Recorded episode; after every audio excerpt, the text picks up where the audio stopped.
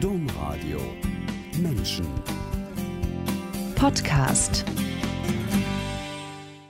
Für einen großen Jahrestag liefen große Vorbereitungen.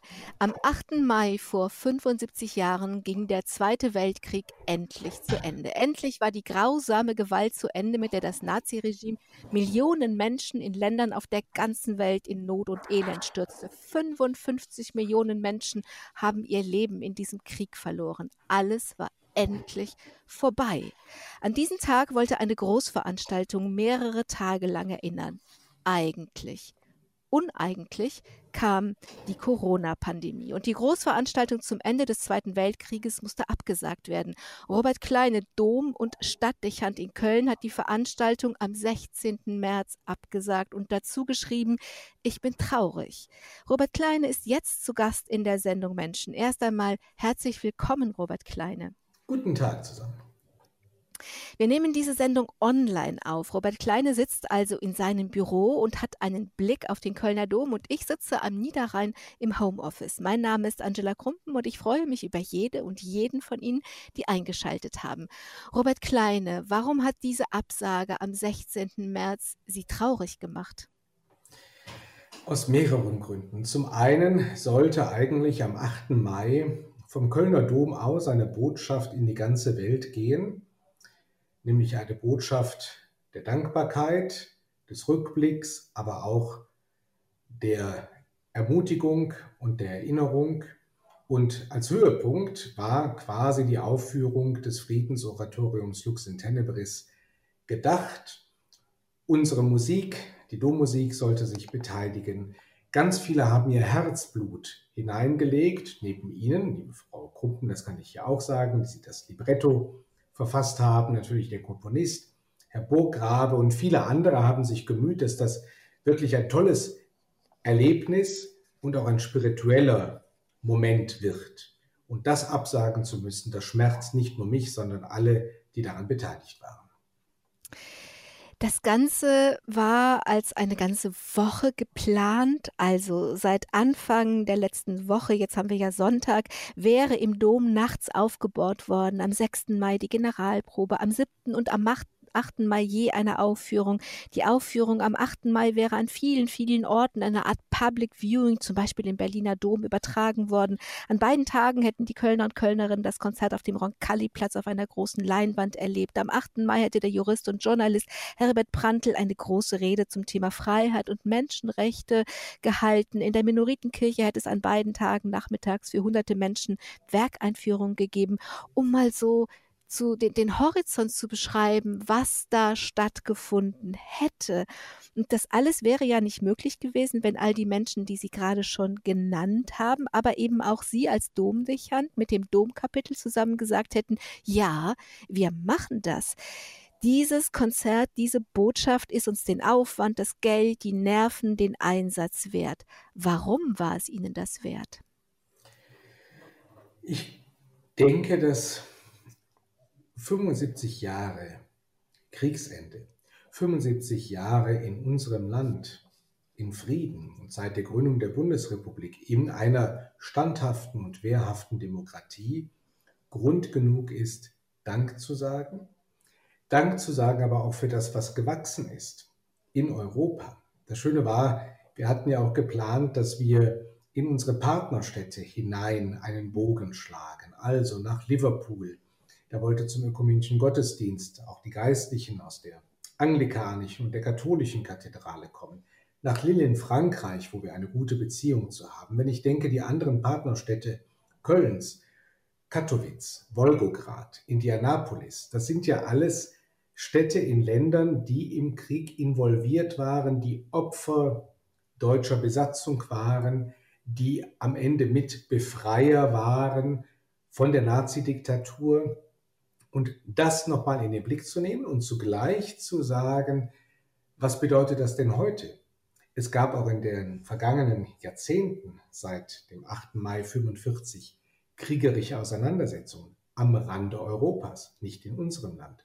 Blicken wir in die Ukraine, gucken wir darüber hinaus natürlich nach Syrien, in den Irak, in viele andere Länder mit bürgerkriegsähnlichen Zuständen, da müssen wir erkennen, Frieden ist nicht nur die Abwesenheit eines Weltkriegs, sondern Frieden ist ein Auftrag, der jeden von uns betrifft. Und dafür sollte auch dieses Oratorium ein Mahnmal sein, ein Denkmal, Denkmal nach, wie entstehen Gewalt und Krieg. Oder was bedeutet es, im Frieden miteinander zu leben? Auch in unserem Land gibt es Strömungen, die nicht gerade friedlich sind, die manches in Frage stellen, unsere demokratische Grundordnung. Und all das mit in den Blick zu nehmen und zu sagen, seien wir dankbar. Es war ein Wendepunkt, dieser 8. Mai 45, aber er bleibt uns Auftrag, nach vorne zu schauen, mit wachem Bewusstsein, mit kritischem Blick, auch für die Kirche, die sicherlich auch in der Zeit des Nationalsozialismus diesen kritischen Blick oftmals hat vermissen lassen. Sie haben die Nazidiktatur gerade genannt. Die Nazis haben ja auf ihren rassistischen Vernichtungsfeldzügen viele Menschen und viele andere Völker, aber am Ende auch ihr eigenes Volk in Tod und Elend gestürzt. Und so, so traf am Tag der Befreiung diese Befreiung ein, traf ein, ein zerstörtes Land, auch am Rhein und auch in Köln und dem haben wir in dem Projekt ja auch versucht, Rechnung zu tragen mit dem Plakat. Das Bildmotiv war ein, ein sonniger Tag, aufgenommen im Hochchor und das Licht brach durch den fast komplett zerstörten Dom, von dem nur das Gerippe stehen geblieben sind. Sie sind Dom- und Stadtdächern. Sie kennen die Aufnahmen, Sie kennen vor allem die Luftaufnahmen. Wie sah der Dom und wie sah die Stadt am 8. Mai 1945 aus? Sicherlich sind nicht nur mir diese Bilder bekannt, dass es ein Trümmerfeld war. Also Köln war zu über 90 Prozent zerstört, alle Rheinbrücken, die Infrastruktur, die meisten Häuser auch gerade in der Innenstadt, der Bahnhof. Und aus diesem Trümmerfeld ragen zwei Türme hervor, der Kölner Dom. Und es wirkt vielleicht für den ungeschulten Betrachter so, diese Bilder oder auch Filmaufnahmen, die es gibt, als wäre der Dom nicht getroffen worden. Er ist auch im Bombardement getroffen worden, aber nicht zerstört worden. Das unterscheidet ihn von vielen anderen Gebäuden und auch Kirchen in Köln. Er ist verwundet worden, aber vor allem die Türme sind stehen geblieben. Und wer das so sieht und dann die Stunde Null in Köln, die schon vor einigen Wochen war, als hier die kriegerischen Auseinandersetzungen endeten, indem die Amerikaner das linke Rheinufer in Köln besetzt hatten und später am 8. Mai der nächste Schritt eben zum Ende des Zweiten Weltkriegs hier in Europa kam, da war dieser Dom auch ein Zeichen der Hoffnung. So habe ich es auch noch mit Augen- und Ohrenzeugen besprechen können. Die sagten also, es war alles in Schutt und Asche, aber unser Dom, der stand da noch. Und das war ein Hoffnungszeichen, es kann weitergehen. Und es war sicherlich auch ein Zeichen für die Menschen, die gläubig waren, da ist ein Ort, wo wir auch Gottesdienst feiern können. Das war sehr schnell wieder möglich. Es gab dann 1948 bereits eine große Prozession zum Dombaujubiläum 700 Jahre Grundsteinlegung mit dem Dreikönigenschrein. Da kamen dann aus aller Welt, geistliche Würdenträger. Das war so der erste Brückenschlag wieder in sozusagen andere Nationen. Und das hat die Menschen damals sehr, sehr bewegt. Und alle kennen sicherlich das Bewusstsein der Kölner, unser Dom, wenn ich den von weitem sehe. Und ich glaube, das hat so viel auch bewirkt, dass man eben von dem ausgebombten Haus in Köln, Ehrenfeld oder Nippes oder aus Deutz wenigstens noch den Dom sah.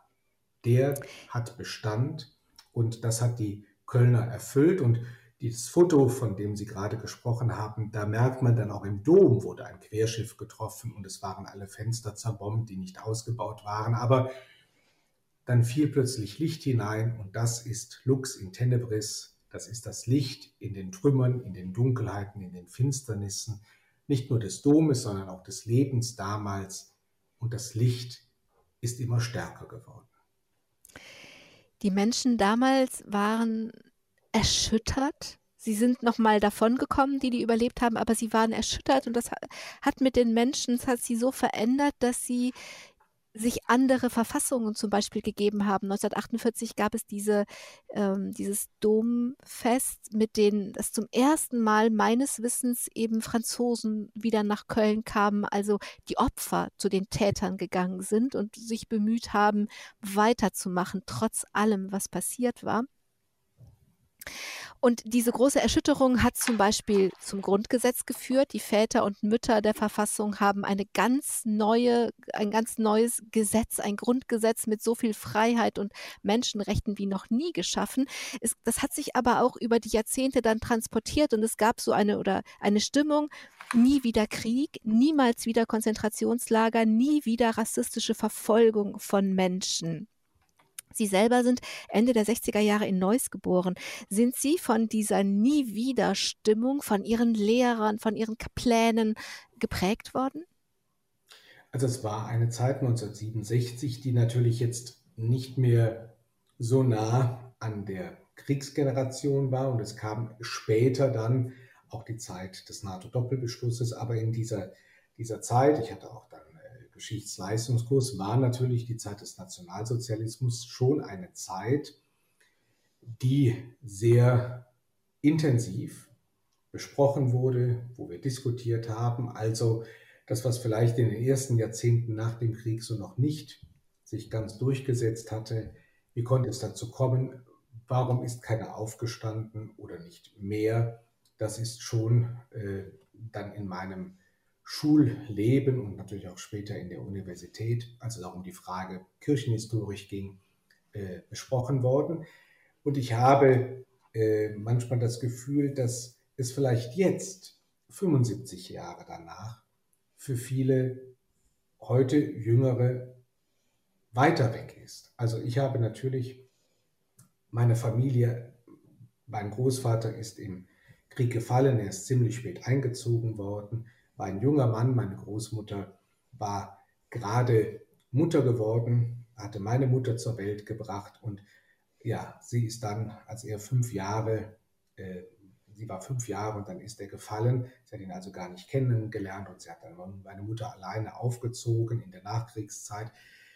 Das konnte ich alles noch von ihr selber erfahren. Und jetzt ist die Generation langsam ist sie nicht mehr in unserer Mitte, die das so bewusst erlebt hat. Auch die letzten Zeugen jetzt aus den Konzentrationslagern zum Beispiel, wenn ich die andere äh, furchtbare Seite natürlich des nationalsozialistischen Regimes sehe. Und dann kommen manche und sagen, ja, jetzt, also nach 75 Jahren, gucken wir doch nach vorne. Nein, es braucht eine Erinnerungskultur. Und ich muss mich immer wieder daran erinnern, und man muss immer wieder deutlich werden, was ist damals gewachsen, was ist daraus geworden, diese furchtbare Diktatur. Und passen wir auf, dass es nicht neue kleine Pflänzlein gibt. Die hat man damals auch zuerst belächelt, äh, als Adolf Hitler politisch engagiert war.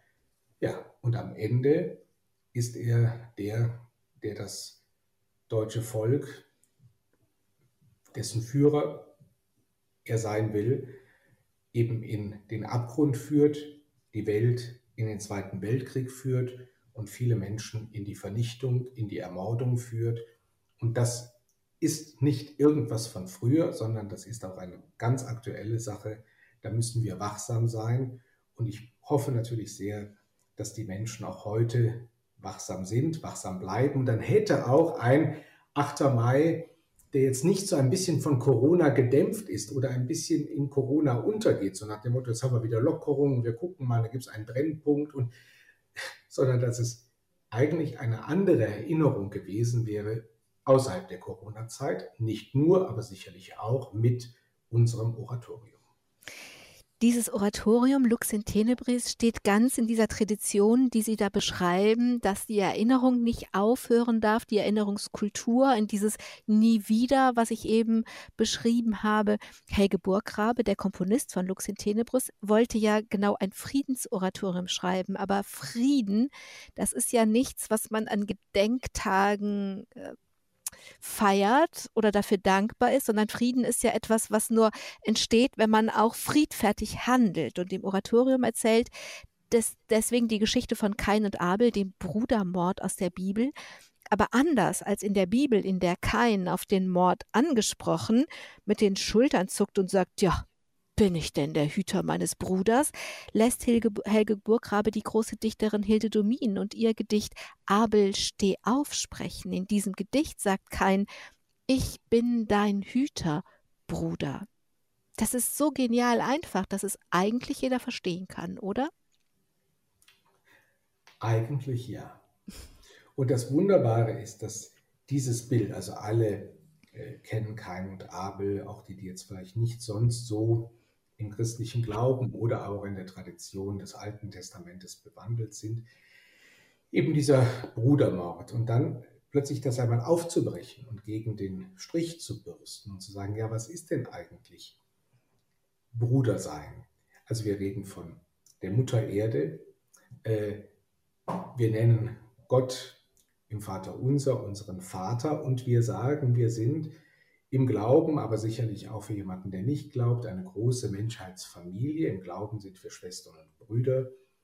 Und ja, was hat sich daraus entwickelt? Wenn wir sehen, da gab es Länder, von denen sagte ich, das ist der Erbfeind. Und wir haben eine sehr intensive und schöne Partnerschaft mit der Kathedrale in Lille, Frankreich unsere Partnerstadt hier in Köln. Und mir ist das nochmal bewusst geworden, ich war äh, Anfang März erst noch da gewesen mit einer kleinen Delegation hier aus Köln. Wir fahren über eine Grenze ohne Kontrollen. Wir sind in Frankreich. Es ist ganz selbstverständlich, dass wir mit einer Währung da bezahlen mhm. und dass wir uns miteinander austauschen. Und da haben wir erkannt, dass was eigentlich in der Europa Hymne von Beethoven äh, aus der 9., wenn wir jetzt seinen 250. Geburtstag feiern, Freude schöner Götterfunken, da geht es auch um die Brüder. Also wie schön ist es, heißt es in der Bibel, wie schön ist es, wenn Brüder in Eintracht miteinander leben. Das ist doch eigentlich das Bild, das wir uns wünschen. Und warum können wir das nicht? Warum können wir das nicht damals in Nord- und äh, Irland und Irland? Warum gab es da Katholiken und Protestanten, die sich gegenseitig bekämpft und sogar ermordet haben. Was ist im Islam zwischen Schiiten und Sunniten? Was war damals bei den Tutsi? Also überall, wo ich sage, wir sind doch eigentlich Brüder und Schwestern und trotzdem fällt es so schwer, den anderen Bruder sein zu lassen und ihn zu hüten, zu behüten, für ihn zu sorgen, ihn im Blick zu haben dass es immer wieder zu Unfrieden kommt und eben mit dem Zweiten Weltkrieg keine paradiesischen Zustände auf Erden eingebrochen sind, sondern dass es weiter Unfrieden, weiter Brudermord gibt, obwohl es doch diese Erfahrungen des Krieges, der Grausamkeit, des Brutalen gibt. Ich denke manchmal, kann man ein wenig an der Menschheit verzweifeln, aber das tun wir nicht, das tut Gott auch nicht. Aber warum geht uns das nicht auf, was Hilde Domin so wunderbar beschrieben hat? Warum bleiben wir bei dem Alten stehen? Der eine erschlägt den anderen aus Neid. Und Neid und Gier und Angst. Es gibt so viele Motive, die machen, dass wir dieses Bild, den Bruder, die Schwester hüten dass wir das eben nicht tun. Und äh, es gäbe auch so viele Möglichkeiten, das zu tun. Dieses Hüten kann so viele Gesichter haben. Ich habe zum Beispiel diese Woche gedacht, als Alexander Gauland von der AfD diesen 8. Mai als Tag der Niederlage, 75 Jahre später, als Tag der Niederlage beschreibt, dann kann Hüten auch heißen widersprechen, und zwar laut widersprechen. Auf jeden Fall. Also man kann ja schon gar nicht viel erwarten von jemandem, der diese Zeit, die am 8. Mai zu Ende ging, als Vogelschiss in der Geschichte bezeichnet. Also eine Diktatur, die Millionen den Tod gebracht hat durch eine bewusste Ermordung der Juden hier in Europa, die den Zweiten Weltkrieg durch den Angriff auf Polen begonnen hat, die dafür gesorgt hat, dass unzähliges Leid in die Welt kam, das als Vogelschiss zu bezeichnen, das ist ja schon absurd und widerlich genug. Und jetzt noch einmal zu sagen, der 8. Mai, der ein Sieg der Alliierten über das Nazisystem war. Man kann, das ist ja im Augenblick auch aktuell diskutiert, was ist jetzt mit der Befreiung? Einige sagen ja, darf ich Befreiung sagen, so nach dem Motto, wurde auch Deutschland befreit? War, waren die Deutschen, war das deutsche Volk auch ein Opfer der Nationalsozialisten? Also es geht jetzt gar nicht darum, sich in eine Opferrolle hinein zu manövrieren, sondern ich glaube, es ist wirklich eine Befreiung aller von diesem Nazisystem, das sicherlich auch von Deutschen mitgestützt wurde und auch in Wahlen Adolf Hitler auch gewählt worden ist. Aber trotzdem kann ich nur sagen, es ist eine Befreiung, weil damit eine neue Zeit angebrochen ist in Europa und in der Welt. Und deshalb ist es alles nur keine Niederlage. Robert Kleine, Sie selber treten auch als politischer Mensch in der Öffentlichkeit auf, also als jemand, der seine Meinung zum Beispiel in den sozialen Medien vertritt, diese Meinung, die Sie jetzt gerade ja auch öffentlich in dieser Sendung vertreten. Für diese Sendung habe ich mir die letzten Wochen und Monate Ihres Twitter-Accounts angesehen und da treten sie zum Beispiel Beatrix von Storch entgegen und twittern am 18. April, warum verbreiten sie mal wieder Fake News? Viele Menschen trauen sich nicht, sowas zu machen. Die, die haben Angst, dass, was, was dann mit ihnen passiert, wenn sie so, ähm, wenn sie so ihre Meinung vertreten. Brauchen Sie auch Mut dafür? Ach, Mut ist vielleicht zu viel gesagt. Also ich glaube, es braucht eine Zivilcourage und es äh, braucht ein Eintreten. Der Apostel Paulus sagt es einmal im Hinblick auf das Evangelium und der Apostel Petrus im Petrusbrief auch. Verkünde das Wort Gottes, ob gelegen oder ungelegen. Und das Wort Gottes, das ist eben auch das Gebot der Nächstenliebe. Und wenn jemand sich gegen die Liebe ausspricht, dann darf ich da auch meine Stimme erheben. Es ist ja nicht, dass wir duldsam und schweigsam alles erleiden, auch wenn jemand Unsinn redet oder Falsches sagt. Dann darf man und muss man auch widersprechen. Das sehe ich auch als eine Christenpflicht an. Und es war so, dass Frau Storch, das war noch einer ihrer harmlosen Äußerungen, sich beschwerte, dass halt die Kirchen alle zu sind und dass die Regierung einen Kniefall vor dem Islam und dem Ramadan macht, wenn jetzt demnächst Gottesdienste wieder möglich sind. Und dann habe ich ganz klar gesagt, erstens Fake News, die Kirchen waren nie geschlossen, auch der Kölner Dom war immer in der Corona-Krise zum Gebet geöffnet. Und jetzt gibt es Gottesdienste unter ganz bestimmten Sicherheitsmaßnahmen, damit die Pandemie nicht sich weiter verbreitet. Also die Abstandsregelung. Das muss alles vorbereitet werden. Und dann, und das tun wir ja seit letzter Woche auch, feiern wir Gottesdienste, Messen in unseren Kirchen. Aber selbst jetzt diese Krise hintenrum zu nutzen, um jetzt gegen den Islam und am Ende gegen Flüchtlinge zu hetzen, das war mir wirklich zuwider. Und wir hatten vor einigen Jahren ja den AfD-Bundesparteitag hier in Köln und da haben sich die Kirchen auch beteiligt.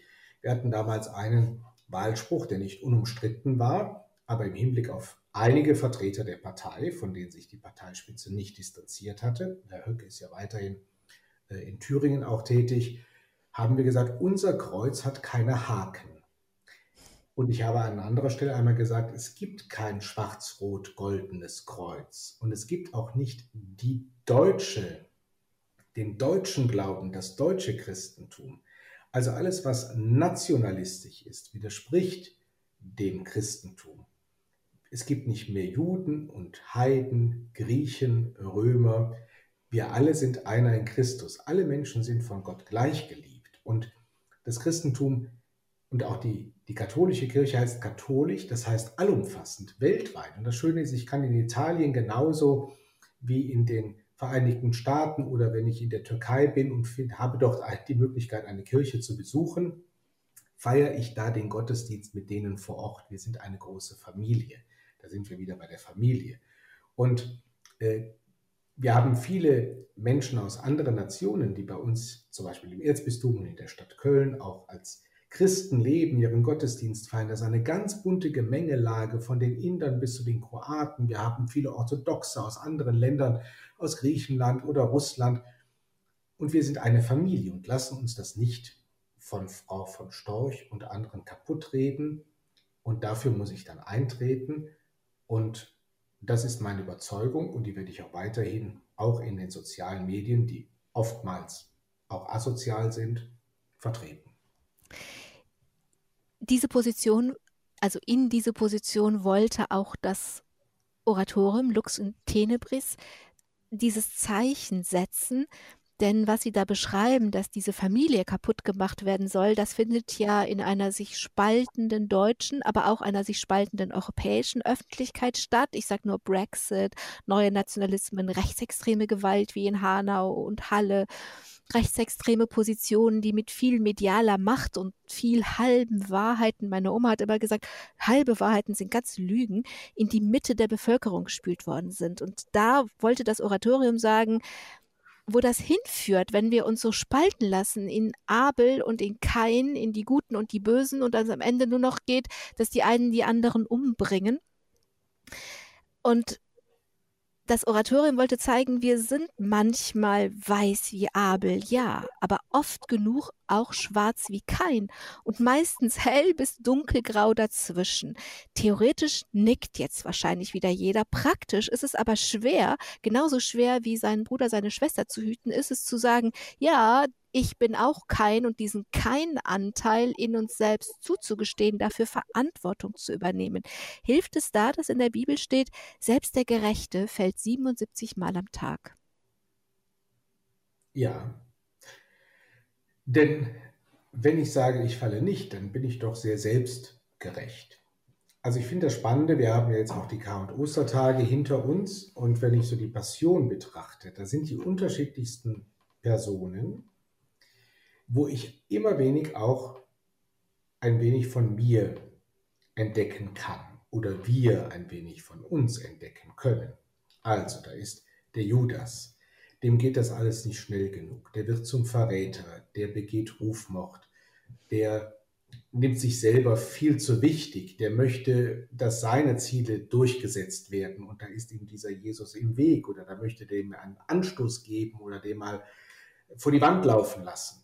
Da ist der Petrus, der wegläuft, der sagt, kenne ich nicht, der verleugnet. Und da ist der Thomas, der das nicht glauben kann, was ihm andere sagen. Die kennt er so lange und trotzdem sagt er, nein, euch kann ich nicht vertrauen. Also da sind ganz viele Charaktere und das Leben ist eben nicht schwarz und weiß, sondern es gibt immer wieder die Momente, wo ich erkenne, da versuche ich etwas, da gelingt etwas gut und dann muss ich doch im Rückblick vielleicht am Ende eines Tages erkennen, auch da habe ich falsch gehandelt. Und das andere ist selbstgerecht. Jesus hat einmal ein wunderschönes Bild. Da kommt ein Schriftgelehrter und sagt, weil vorne ein Sünder betet, ich danke dir, dass ich nicht so bin wie der da vorne. Das ist der typische Selbstgerechte.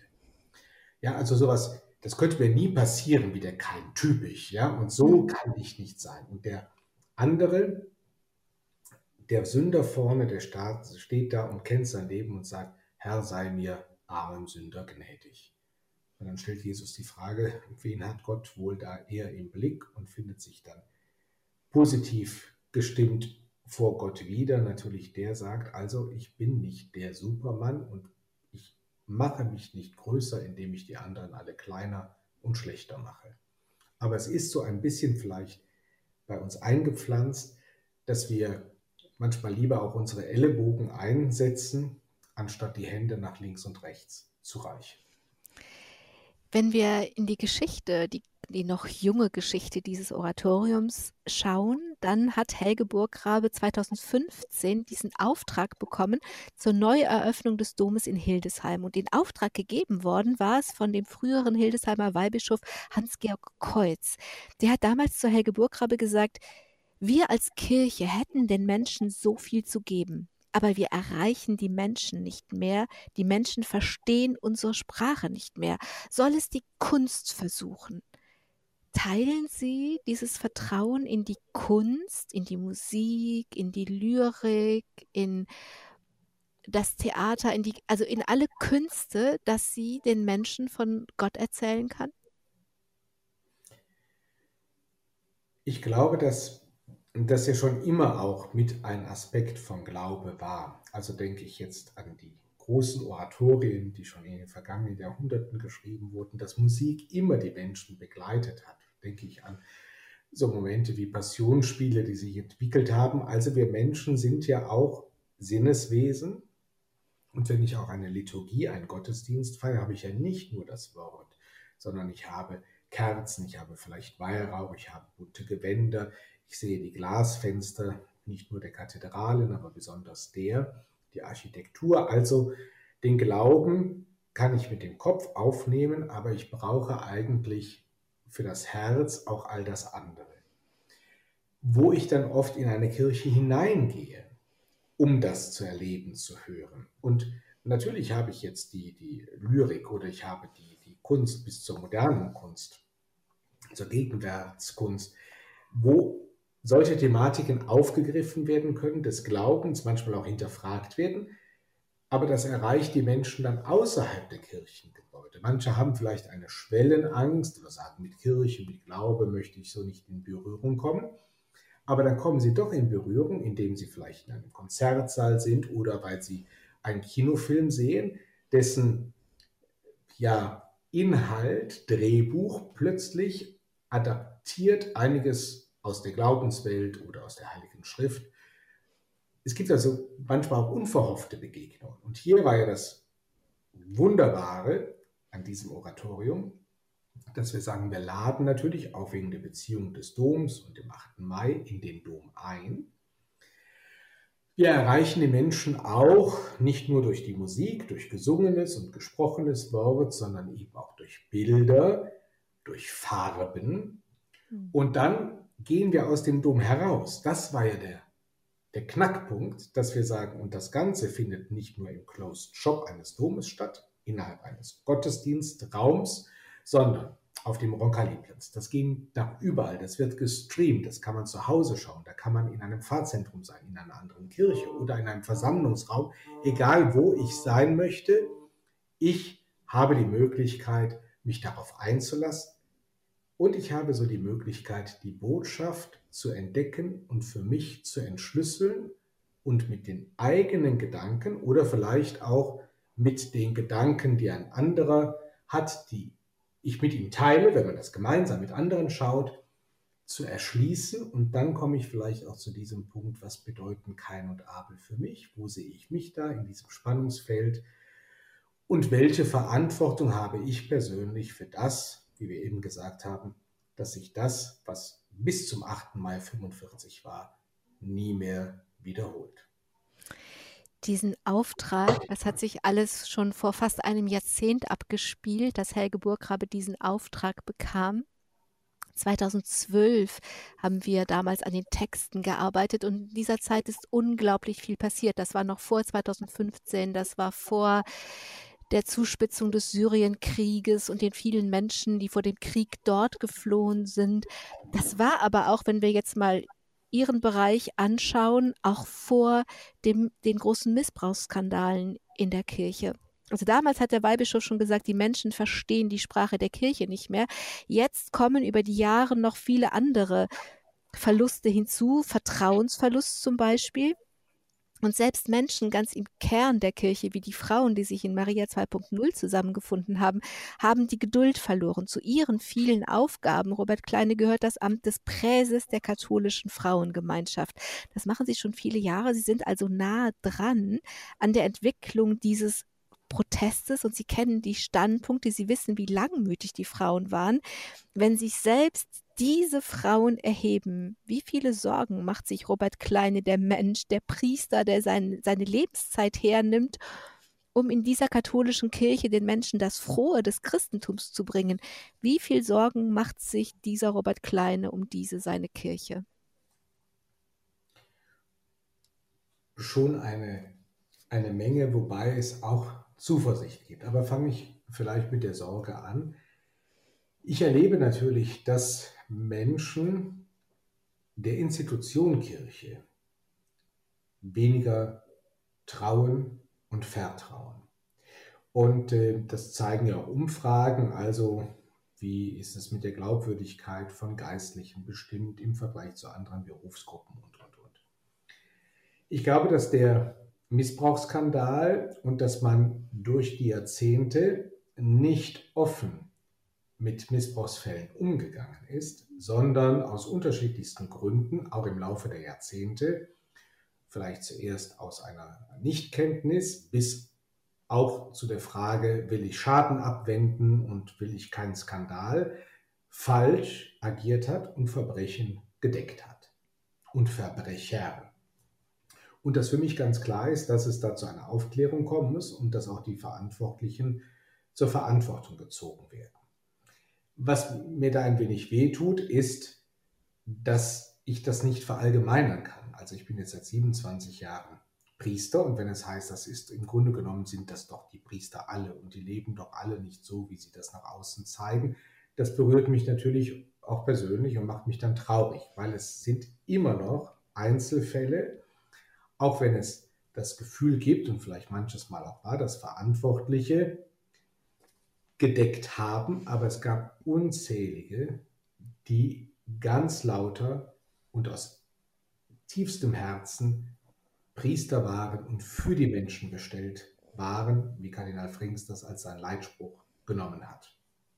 Und das ist auch mein Leitspruch, für die Menschen da zu sein. Und ich glaube fest, dass der Glaube Hoffnung geben kann und dass er helfen kann. Ich habe das in vielfältiger Weise auch schon erlebt in persönlichen Beziehungen. Ich weiß aber auch, dass es Menschen gibt, die enttäuscht sind, dass Frauen sagen, warum können wir nicht mehr in dieser Kirche tun? Warum werden wir nicht gefördert? Und da muss man nochmal schauen, was ist im Moment möglich und wo gibt es auch Aussagen des jetzigen Papstes, dass Dinge, ich denke jetzt an die Forderung nach der Weihe, nicht möglich sind. Und wenn man sagt, aber wir möchten gerne, dann ist für mich der Punkt erreicht, wo man sagt, wir dürfen auf jeden Fall nicht dahin kommen, dass Frauen oder andere aus Frustration sagen, dann schmeiße ich das Ganze hin, sondern der Glaube ist ja etwas viel tiefergehendes. Und ich muss dann weiter im Gespräch bleiben. Ich habe das auch den Frauen, die hier zum Teil am Dom demonstriert haben, gesagt, ich verstehe viele Anliegen. Da ging es auch um die Aufarbeitung des Missbrauchs und um nochmal die Wahrnehmung und Förderung von Frauen, auch jenseits des Priesteramtes oder Diakonamtes. Da bin ich vollkommen d'accord. Aber wenn Frauen kommen und sagen, also unsere Enkelin, die sagt, mit deiner Kirche habe ich nichts mehr zu tun, dann schmerzt das die Großmütter und dann schmerzt das genauso mich. Und wir müssen nochmal sagen, was bedeutet eigentlich der Glaube, wofür steht der christliche Glaube, was versucht die katholische Kirche umzusetzen? Und wo gibt es auch wirklich neue Möglichkeiten? Und wo müssen wir vielleicht auch alte Zöpfe abschneiden oder wenigstens von dem Klerikalismus wegkommen. Das fordert ja auch Papst Franziskus, dass nicht mehr der Pfarrherr alles bestimmt, was die Schäfchen tun, sondern das Bild vom guten Hirten und den Schafen. Schafe sind doch sehr auch eigenständig und sind nicht die dummen Schafe, die klein gehalten werden. Und ich glaube, dass dann die Kirche und auch der Glaube in unserem Land eine Chance haben. Und äh, deshalb meine Zuversicht, ich habe es immer erlebt, wo Priester authentisch, glaubwürdig und froh die frohe Botschaft verkünden, dass sie da auch auf Menschen stoßen, die sagen, den Weg kann ich gerne mitgehen. Jetzt haben Sie ja selber ganz, Ihr Leben ganz auf diese Karte gesetzt. Also als katholischer Priester haben Sie nicht nur einen Beruf, sondern einen ganzen Lebensweg gewählt, weil Sie die tiefe Überzeugung haben, dass Sie den Menschen, also Sie wollen an ihrer Seite sein, aber dass Sie etwas zu geben haben. Und Sie kommen immer wieder auf dieses Wort froh also auch mit ihrem Primizspruch und sie kommen immer wieder darauf, dass sie sagen, ja, ich habe etwas Frohmachendes zu geben. Was ist das denn, was sie geben können, was andere Menschen froh, also auch glücklich, also froh, zufrieden, zuversichtlich, glücklich machen kann? Was ist das? Wenn ich den, den christlichen Glauben, den ich natürlich von Kindheit an kennengelernt habe, meisten damals als Kind getauft worden und als Baby getauft worden bin, katholisch sozialisiert über den Kindergarten, die Grundschule und so weiter. In der Pfarrgemeinde habe ich Vorbilder erlebt, die glaubwürdig waren, auch Religionslehrer. Und dann ist wirklich die Frage, was ist eigentlich das Christentum, wenn ich es kurz beschreiben müsste? Und dann kann ich sagen, es ist der Glaube, dass jeder Mensch eine Würde hat von Gott und dass alle Menschen gleich sind in ihrer Würde. Dass jeder Mensch Talente und Fähigkeiten erhalten hat. Jetzt darf ich als Christ sagen, von Gott erhalten hat. Und dass er mit diesen Talenten arbeiten kann und darf. Und dass keiner alles kann und niemand nichts kann, sondern dass das eben eine Ergänzung ist. Und dass wir dann, so wie wir sind, von Gott gekannt sind. Es gibt bei uns keine Nummer und es gibt auch keinen der da oder du da, sondern es gibt einen Namen, den haben wir bei der Taufe erhalten und bei diesem Namen kennt Gott mich. Und jetzt gehe ich meinen Lebensweg und darf sagen auch Glaubensweg im Vertrauen auf das eine Gesetz. Und das eine Gesetz ist der Name Gottes, nämlich die Liebe. Also, versuch zu lieben. Gott und den Nächsten, wie dich selbst. Also, nimm auch dein Leben in die Hand, sorge auch für dich im positiven Sinne, kämpfe mit deinen Charismen und deinen Talenten für eine bessere Welt und dass es auch den anderen besser geht. Und wenn ich diesen Lebensweg gehe, im Vertrauen, dann kann ich auch den ein oder anderen Rückschlag tragen und ertragen. Und am Ende weiß ich, und das ist dann das, was mich auch froh macht, wenn einmal mein Lebensweg zu Ende geht, ob das jung ist oder in hohem Alter, ob das plötzlich ist beim Unfall oder nach langer Krankheit, dann weiß ich, nichts von dem, was ich gelebt, geliebt, und auch gelitten habe, ist umsonst, sondern mein Glaube, der christliche Glaube, sagt mir, all das ist aufgehoben in der Liebe Gottes, die wir den Himmel nennen. Und ich bin dann, auch wenn ich 90 werde oder 100, keine Eintagsfliege in diesem riesen Universum und in der riesengroßen Geschichte der Welt und der Menschheit. Kann man sagen, mein Gott, was sind denn schon die 90 Jahre? Nein. Und selbst wenn jemand früh stirbt, ist sein Leben nicht umsonst gewesen. Und Menschen, das ist mein Glaube, leben nicht nur in der Erinnerung anderer weiter, sondern sie leben bei Gott weiter. Und da gibt es natürlich einige, die sagen, naja, das ist doch so ein Strohhalm oder es ist eine Vertröstung auf jenseits. Nein, für mich ist das etwas, was mir die Kraft gibt, im Hier und Jetzt zu wirken, das Beste zu versuchen, andere mitzunehmen, anderen Freude zu bereiten, andere zu trösten, zu begleiten in allen Lebenssituationen und am Ende mein Leben in die Hand Gottes zurückzugeben und zu wissen, auch mit deinen Unzulänglichkeiten, Schwächen und Fehlern, da haben wir eben schon drüber gesprochen, auch von denen bin ich nicht frei, bist du am Ende aufgehoben und geliebt. Und das lässt mich froh sein und das lässt mich Priester sein und ich hoffe auch authentisch. Also, wenn Sie 100 Jahre alt würden, ich überlege gerade, ob ich das hinkriege, na, dann werden Sie ja vielleicht noch das 125-jährige Ende des Zweiten Weltkrieges, ja, das sollte dann klappen, ungefähr das 125-jährige Ende des Zweiten Weltkrieges zu erleben, dann wünsche ich Ihnen, dass das dann immer noch ein Gedenktag ist, an dem Sie in Frieden leben können. Damit das so kommt, sollte dieses Oratorium ein Zeichen sein und eine mit Hilde Domin eine ein, ein Modell, ein Angebot, eine Vision, wie man diesen Frieden denn schaffen kann, denn er bleibt ja nicht von alleine. Jetzt findet das alles nicht statt, jedenfalls nicht dieses Jahr am 75. Tag des Ende des Zweiten Weltkrieges, aber möglicherweise nächstes Jahr. Wir haben also, wir haben die Hoffnung, dass nach der augenblicklichen Corona-Krise wir das Oratorium in geplanter Weise aufführen können. Der größte Wunsch wäre natürlich, dass wir in einem Jahr uns treffen können im Dom, auf dem Roncalli-Platz, wo auch immer, und das Oratorium hören, und sehen können, ob live oder gestreamt. Am 7. Mai nächsten Jahres haben wir schon mal fest eingeplant nach dem Motto 75 plus 1. Mhm.